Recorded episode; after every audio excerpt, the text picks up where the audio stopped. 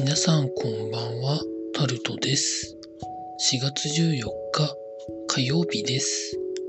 今日も時事ネタからこれはと思うものに関して話していきます。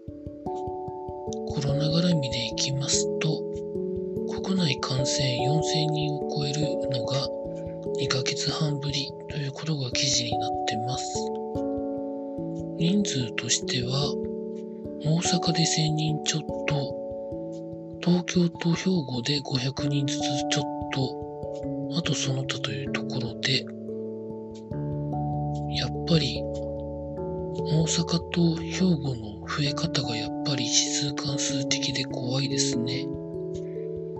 兵庫県に至っては初めて500人を超えたということで、変異株の威力がすごいんだなということを思い知らされる感じでございます。私の地元でもなかなか減る様子がないので、それでも保健所の人とかが大変大変、病院の人も大変って言ってるので、なかなか落ち着かないのかなと思ってるところでございます。続いて NHK 受信料の値下げを可能にする法案が廃案になるということが記事になってますフジテレビの外資規制の絡みでそれを突っ込まれるのが嫌なので NHK のそういう法案を道連れにみたいなことをやってるみたいなんですけどなんで話し合わないんでしょうかね。野党の皆さんはそのまま政府提案のものをそのまま野党案として出して話し合えばいいんですけどね。どうなっていくのでしょうか。続いて、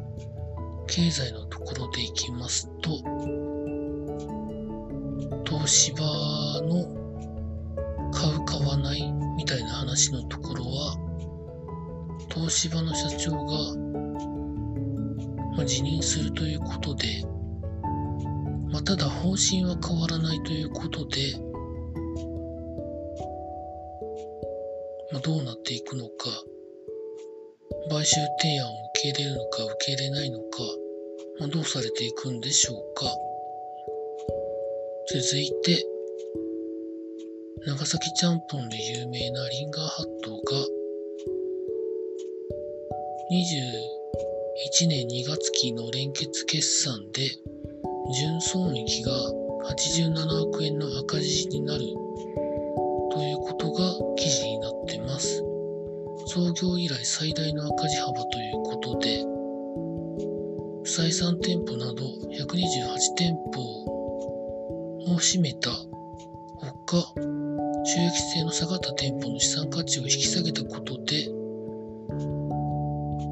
特別損失26億円を計上するというふうなことが記事の中にありました。リンガーハットは一旦下がったもののもう一回復活してきて今回の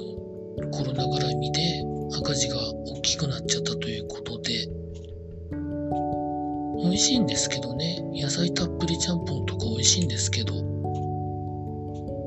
なんとか頑張ってほしいんですけど、どうなっていくんでしょうか。続いて、最近までそんなに目立たなかったんですけど、名前の売れてる芸能人の方のコロナ感染がここ最近発表されてるので、